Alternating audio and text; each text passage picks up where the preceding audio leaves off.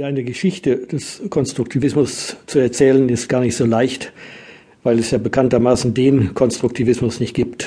Es gibt unterschiedliche Diskurse, die man unter diesem Oberbegriff zusammenfasst, aber diese Diskurse ergeben nicht etwa ein einheitliches Theoriegebäude.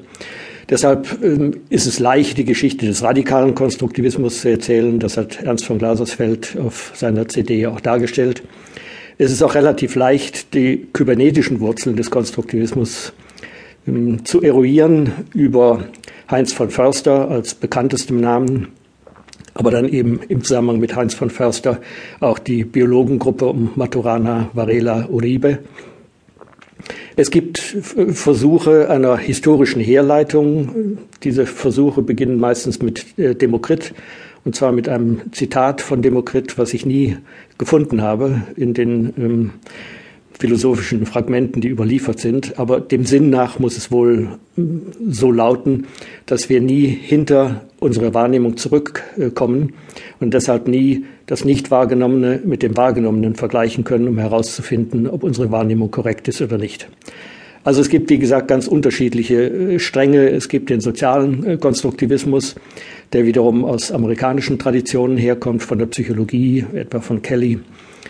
Ich denke, sinnvoller als der Versuch einer Geschichte, die immer eine Ex-Post-Konstruktion ist, äh, ist der Versuch, sich zu konzentrieren auf die zentralen Themen, die mit dem Konstruktivismus verbunden werden, egal wie man ihn nennt. Und das zentrale Thema ist meines Erachtens die Beobachterproblematik. Das Interesse für den Beobachter erklärt auch die Nähe des Konstruktivismus zu biologischen, zu neurobiologischen äh, Positionen, wobei die Neurobiologen versuchen, das kognitive System des Betrachters wissenschaftlich empirisch zu rekonstruieren bzw. zu konstruieren.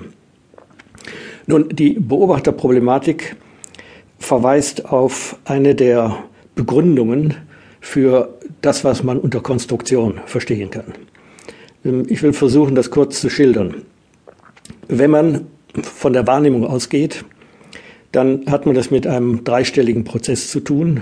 Es gibt einen Prozessträger, in der Regel das Bewusstsein, es gibt den ablaufenden Wahrnehmungsprozess und es gibt das Resultat des Prozesses, also das Wahrgenommene.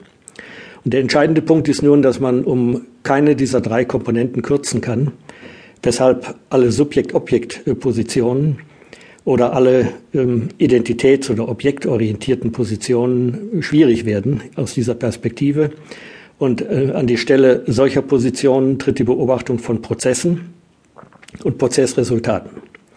Wenn man den Träger der Prozesse berücksichtigt, dann muss man sich auch fragen, unter welchen Voraussetzungen handelt der Prozessträger und was sind die Prozessabläufe, die zu einem bestimmten Ergebnis führen. Und über diese Denkschiene kommt man meines Erachtens auch zu einer befriedigerenden Klärung des Begriffs Konstruktion, als sie von den mir bekannten Konstruktivisten gegeben ist. Es ist merkwürdig. Im Diskurs des Konstruktivismus ist der Zentralbegriff Konstruktion eigentlich der am wenigsten definierte. Mein Vorschlag geht in die Richtung, dass man Konstruktion nicht als einen willkürlichen Akt auffasst, sondern dass man Konstruktion als das sozusagen ins Leben kommen oder das Entstehen von Wirklichkeiten für Beobachter rekonstruiert. Dann kommt man von äh, solchen voluntaristischen oder kausalen Vorstellungen weg. Denn ähm, wenn man sagt, wir konstruieren unsere Wirklichkeit,